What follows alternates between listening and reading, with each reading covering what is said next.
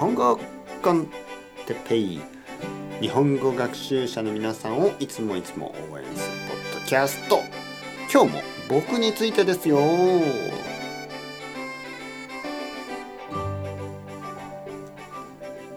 いはいはい。続いてますね。僕シリーズ。えー、今日は子供の頃の思い出ですね。子供の頃の思い出、えー、僕は子供の時いろいろなことをしましたね、えー、僕のお父さんは結構アクティブなんです。結構アクティブな人。僕は全然アクティブじゃない、ね、僕は家の中でゲームをしたり本を読んだり映画を見たりそういうのが好きだったんですけど僕のお父さんはとてもスポーティーで、えー、いろいろなとこに行くのが好きなんですね。外に出る。ね、家の中じゃなくて家の外に出る人。そういう人をアクティブな人と言います。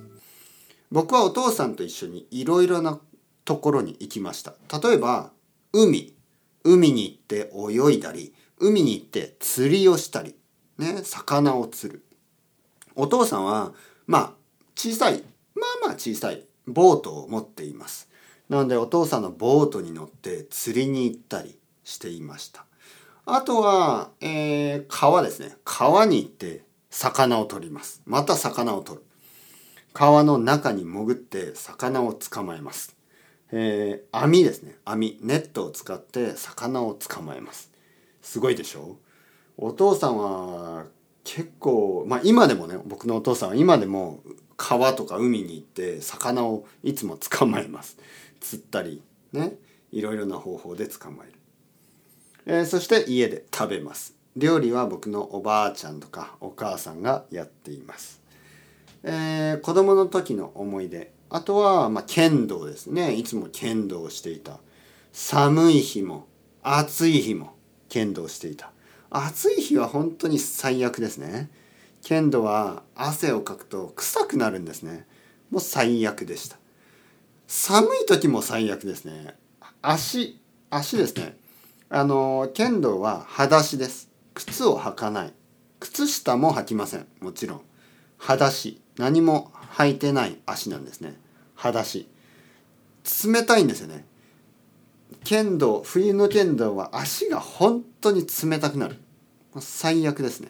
そして痛い。剣道はとても痛いスポーツです。いつも頭を叩かれたりいつも手を叩かれたり体を叩かれたり。最悪です。だから僕の子供の頃の思い出というと剣道して痛い痛い痛い痛い。痛い！痛い痛い痛い痛い痛い！いつも足が痛い。いつも肩が痛い。いつも頭が痛い。最悪でしたね。もちろんいいこともありました。もちろん剣道をしてたくさんの友達ができたしそれは良かったんですけどまあ正直言って僕は自分の子供がもしね僕の子供がもし剣道がやりたいと言ったらちょっと考えますね。うーん。あまり嬉しくないですね。あまり進めたくない。おすすめしたくないですね。それぐらい剣道はちょっと大変すぎた。そして まあちょっと大変すぎますね。はい。